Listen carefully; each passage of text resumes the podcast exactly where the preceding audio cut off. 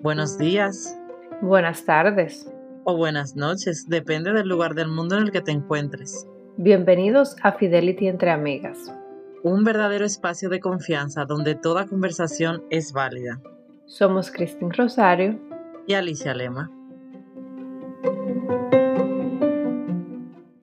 Por fin grabamos donde no es madrugada mía y yo estoy despierta. ¿Cómo tú estás? Muy bien, Esmerito. Despierta, gracias a Dios. Bueno, sí, gracias a Dios, pero fíjate cómo son las cosas de la vida. Yo tengo un sueño ahora mismo, aquí es temprano todavía, pero tengo sueño. Pero bueno, estamos despiertas. Cuéntame cómo va todo.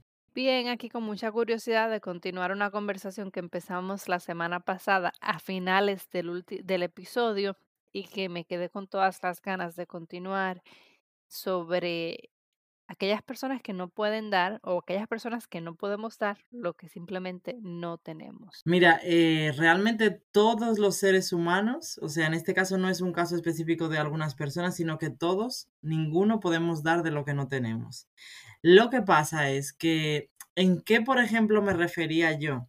Mira, a mí me pasa muchísimo el tema de la educación. Yo lo he mencionado bastantes veces aquí, con relación a cuando uno conduce, cuando uno saluda en los lugares que llega, cuando uno entra a lugares, cuando uno trata con clientes y, y- con, con personas, obviamente con personal, te das cuenta muchas veces de la falta de educación que se puede llegar a tener y uno exige muchísimo y se siente mal, se ofende, se siente indignado, pero verdaderamente no nos damos cuenta que es que no podemos dar de lo que no tenemos. Es decir, si una persona es mal educada, no sabe hacerlo de otra manera. O sea, literalmente es que esa persona, yo siempre he dicho, bueno, yo intento portarme bien o hacerlo de buena manera frente a esas personas para que vean cómo se hacen las cosas. Ah, no es que esa gente le da igual. Esa gente para ellos, la forma de ellos hacerlo está perfectamente y no quieren cambiar y es así.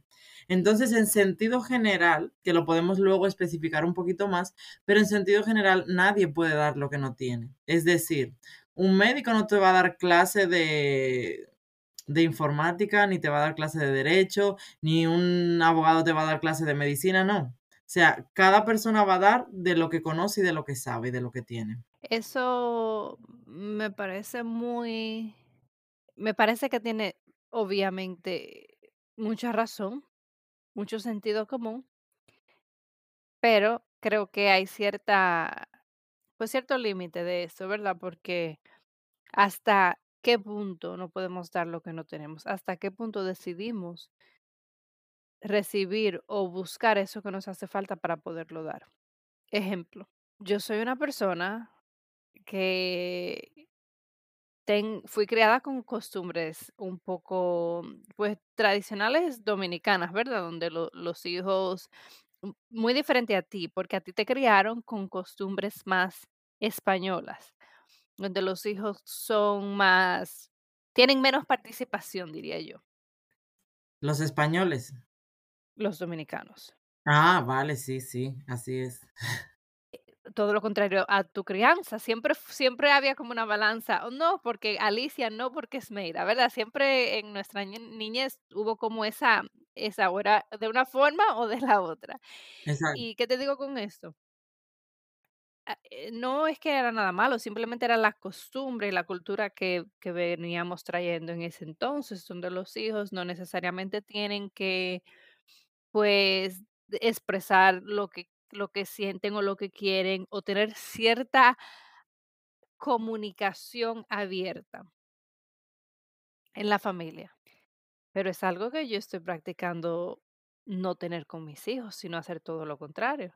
Entonces, yo obviamente a mí me ha costado porque no puedo dar lo que no tengo, no sé lo que es tener esa comunicación abierta con tus hijos porque nunca la tuve así, pero sí puedo reconocer que la quiero y que le estoy tratando de hacer. Eso- lo- mi pregunta para ti es hasta dónde llegue ese balance. Porque todo lo que tú me acabas de decir, perfecta razón tiene. Si es verdad, una persona que tiene su corazón lleno de odio nunca me va a poder dar amor. Pero, ¿hasta qué punto? No podemos generalizarlo todo porque de eso es el mundo, de eso se trata la evolución, de cambiar, de decidir que algo no me funciona y que quiero hacer algo diferente. Vale, muy bien. En eso, eh, Aquí está un poco lo de tu punto de vista y del mío, ¿no? Yo creo que tienes razón. O sea, vamos como a, a- a definirlo un poco. Lo que tú me quieres expresar, que lo que tú acabas de decir es un ejemplo ex- excelente de cuando uno no puede dar lo que no tiene, pero sí puede intentar cambiar. Por ejemplo, yo a qué me voy más centrada, sin salirme de tu ejemplo. Si yo estoy segura, ¿qué tanto tú te pareces a tu madre cocinando? Me imagino que muchísimo, porque seguramente eso es lo que yo he copiado sin darme cuenta.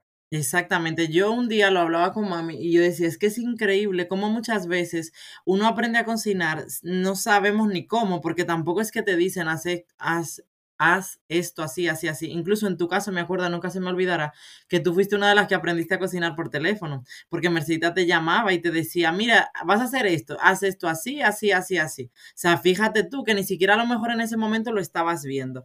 Pero también es cierto de que tú la veías a ella o en algún momento comías de lo que ella, o en algún momento, vamos, siempre comías de lo que ella cocinaba y determinabas cómo debía de saber una comida. Entonces, ¿qué pasa? Ahí es donde entra que muchas veces nosotros no sabemos a- cocinar de otra manera. O sea, a mí me dicen que la cebolla se pica de otra forma diferente a la que mi mamá la pica y yo digo, pues enséñame cómo se pica porque no tengo ni idea. Toda la vida lo he visto de esta manera. Pero aquí entras tú entre esa parte de que como toda la vida la vi de esta manera, siempre lo hago así por inercia. Sea, ya por inercia yo la pico de esa manera porque es que para mí esa es la forma de ser. Ahora, gracias a Dios, a la tecnología, a los libros y a todo el avance que tenemos hoy en día, nos permite saber que hay más formas de hacer las cosas. Y como tú ya me dices, pues no, esto se puede hacer de manera diferente, yo lo puedo implementar. Ahora, ¿qué pasa? Cuesta mucho. Cuesta muchísimo porque el tema está que tú inconscientemente, cada vez que vas a hacer eso que tú dices que quieres hacer con tus hijos, tú primero lo haces como a ti te enseñaron, como tú viste.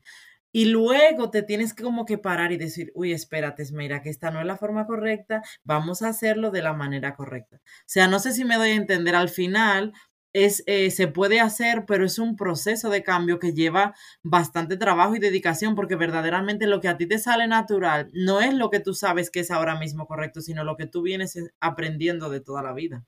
Al 100%. Yo, yo, claro, tengo que reconocer, es lo que es. No es mi, mi, pues como mi instinto de, de reacción instantánea, pero tienes que reconocer, y eso es en todo, eso es en general, eso es en la comida que comes, en tus hábitos diarios, en el estilo de vida que decides tener. Eh, eso de la cebolla, ah, me encanta ese ejemplo, porque yo recuerdo que Siempre yo estaba acostumbrada a ver cómo se picaba la cebolla redonda, donde quedaban anillos perfectos redondos de cebolla. Recuerdo que cuando vi por primera vez en la casa de mi papá cómo su esposa picaba la cebolla, la picaba al revés, picaba un trozo grandísimo y de ese trozo hacía media luna. Y yo me quedaba como, es que no, esto no está bien. Es que no, es como que tú, en tu mente piensas, la comida no me va a quedar bien, no va a saber igual, no es lo mismo, no se va a ver igual y, y, y es un proceso, o sea, tú tienes que primero aceptarlo. Es como este proceso de, de, de cuando estás de duelo, ¿verdad? Primero tienes que aceptarlo, tienes que aceptar que simplemente hay otras formas de hacer las cosas. Es como en matemática las ecuaciones, el orden de factor no altera el producto. Entonces tenemos que reconocer que está bien que sea diferente. Mira, quiero interrumpirte, aunque sigas hablando de eso, porque tú sabes una cosa.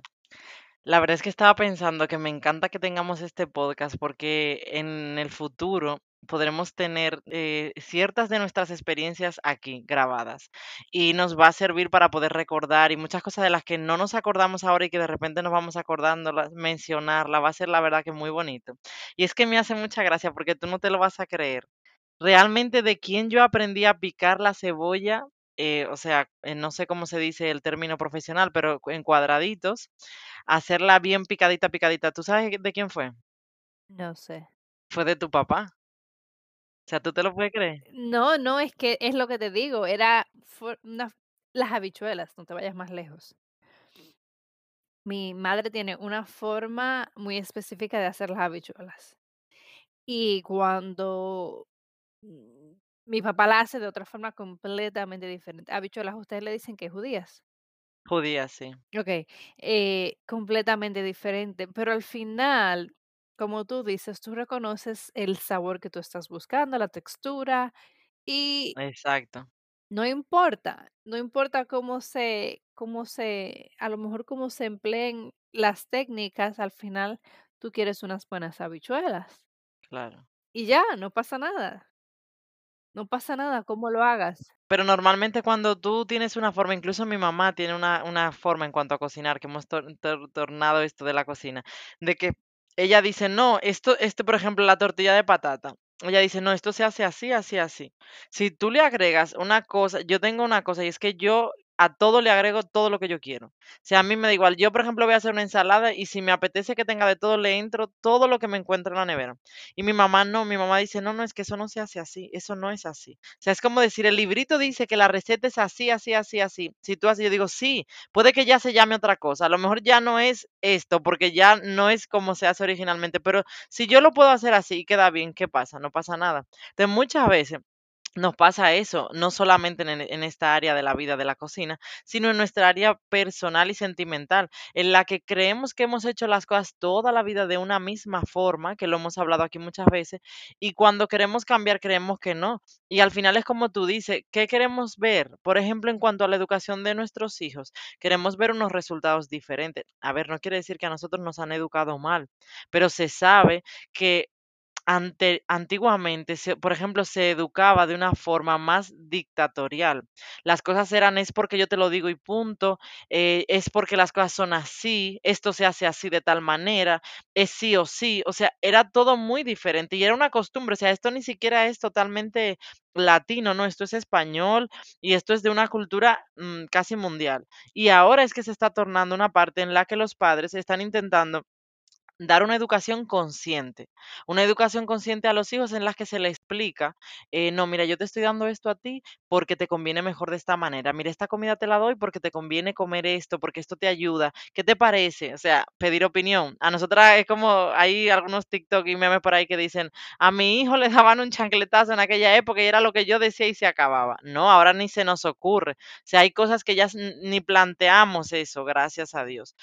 Por eso, porque al final estamos intentando mejorar e intentar hacer las cosas de una mejor manera. Recuerda que todo es evolución. Eh, tenemos que seguir evolucionando como sociedad, como personas, como madres, como hijas, etcétera. Pero asimismo, como una evolución de sociedad, es una evolución en todo ámbito de la palabra. Creo que es muy importante dejar atrás esas, esas malas costumbres de decir porque yo soy así, porque es que ya eso no es una buena excusa. Creo que eso es una excusa barata que muchas personas hemos utilizado en algún momento de nuestras vidas como para salirnos del paso de algo incómodo, para no coger responsabilidad de algo que verdaderamente amerita un cambio.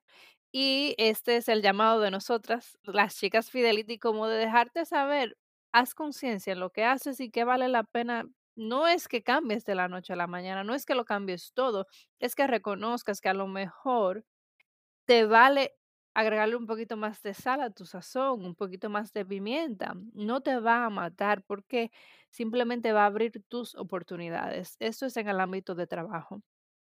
Esto es en el ámbito personal.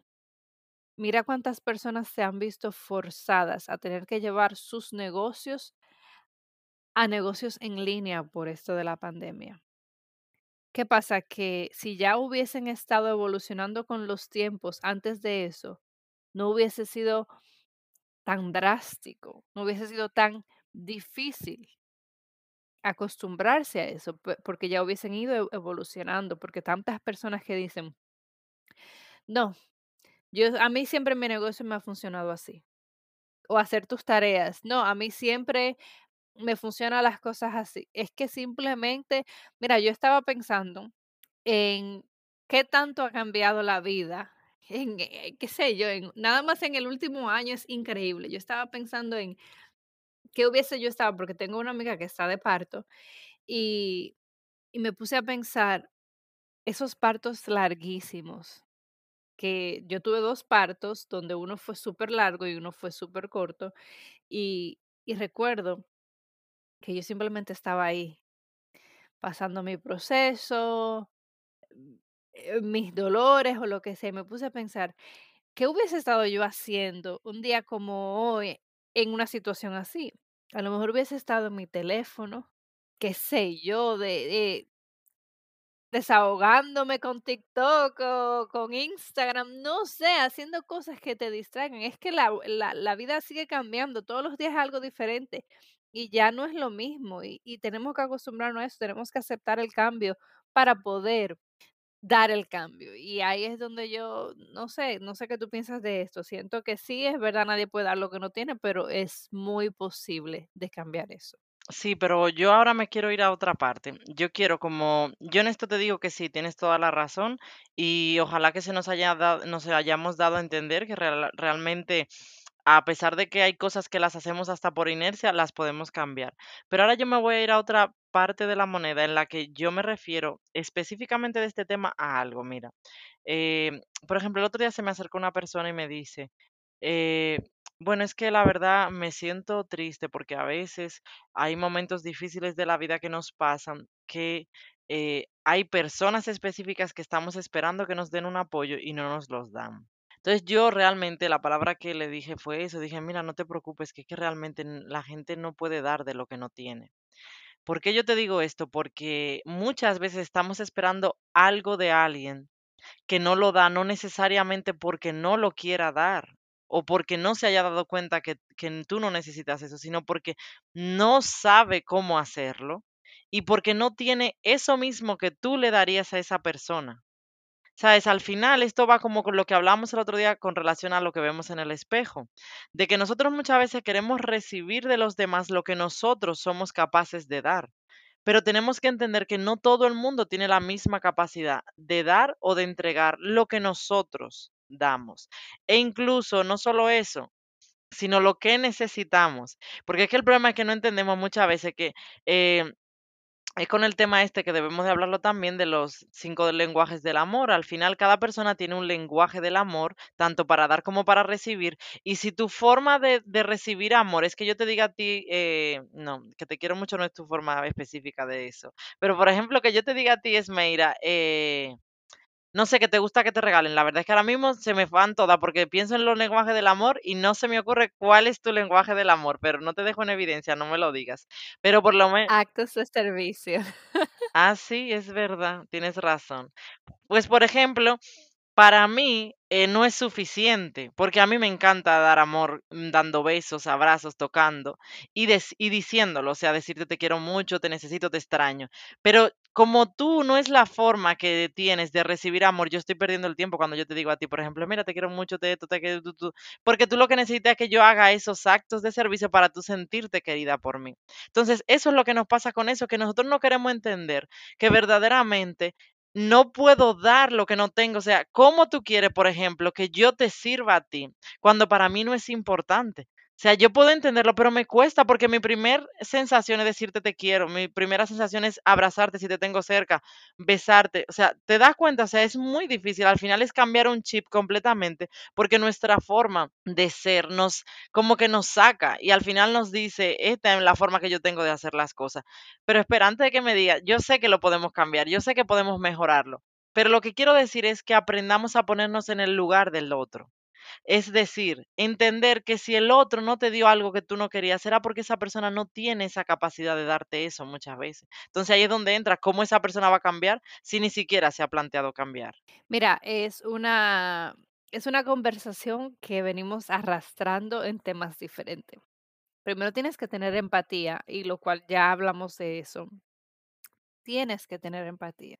Segundo, tienes que determinar exactamente qué es lo que tú estás viendo en el espejo, porque es que tienes que fijarte que el espejo es tu reflexión, no la de otro. Tú no puedes poner tu espejo yo no puedo poner mi espejo frente a Alicia y esperar verme yo. Es que eso es imposible.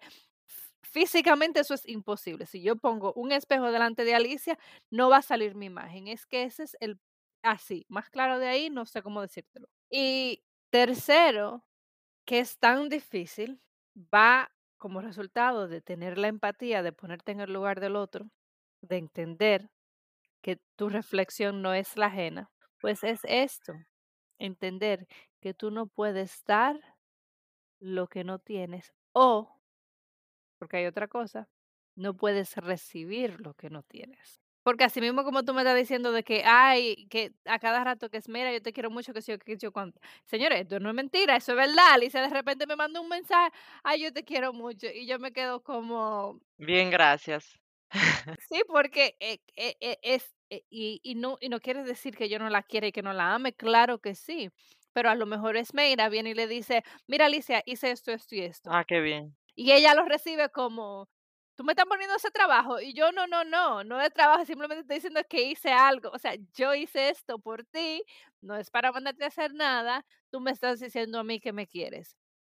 No es para que yo te diga a ti para atrás que te quiera. Es como poder ponerte en el lugar de la persona, entender que lo que vas a ver no va a ser tu imagen, sino la de ellos y entender cuál es su, su lenguaje, cómo podemos, y créeme que no es un proceso fácil, porque nada más en tus relaciones personales, no te vayas más lejos de tu pareja, de, tu, de tus padres, de tus hijos, es lo más difícil, señores, es sumamente difícil porque tú entiendes que tú convives con una persona y que tú por eso automáticamente entiendes que vas a recibir lo mismo que tú estás dando, porque tú entiendes que la conoces, que pues, pues todo. Y no es así, es que simplemente no es así. Y hablamos de recibir, hablamos de muchas veces de no podemos dar lo que no, no tenemos, pero señores, tampoco sabemos recibir lo que no tenemos. Y eso puede ser hasta más difícil. Es que no sabemos. Claro, porque entonces ahí se dice como, ok, pero yo te estoy dando amor y cariño y tú te quedas igualita. Sí, o lo contrario, tú me estás dando un rechazo, por ejemplo, y como yo no soy así, me siento muy mal por ese rechazo, por ejemplo. Y yo te estoy diciendo, pero es que yo te estoy bajando el cielo y las estrellas a tus pies y tú me estás diciendo que yo me estoy quedando igualita. Así mismo. Madre mía, esto es, es la mejor eh, forma de, de poder entender un poco esto, porque realmente es increíble, somos tan diferentes tú y yo, y a mí sinceramente me encanta, porque es lo bueno de poder ver que, que el mundo es tan diferente, que en el mundo hay tantas personas tan diferentes y que se puede tener un poco de, de coinonía aún así, y que verdaderamente se puede intentar hacer las cosas de la mejor manera y cambiar. Porque verdaderamente, a ver, nosotras al final siempre vamos, como ustedes escuchan, siempre hablamos del cambio, porque para nosotras es importante. Y cada día a medida que maduramos, para nosotras está siendo más importante crecer y cambiar. Porque verdaderamente hay muchas cosas, y no ni siquiera porque estemos muy dañados, ni porque haya tanto mal en nosotros, ni tanta mala educación que nos han dado. No, no es eso.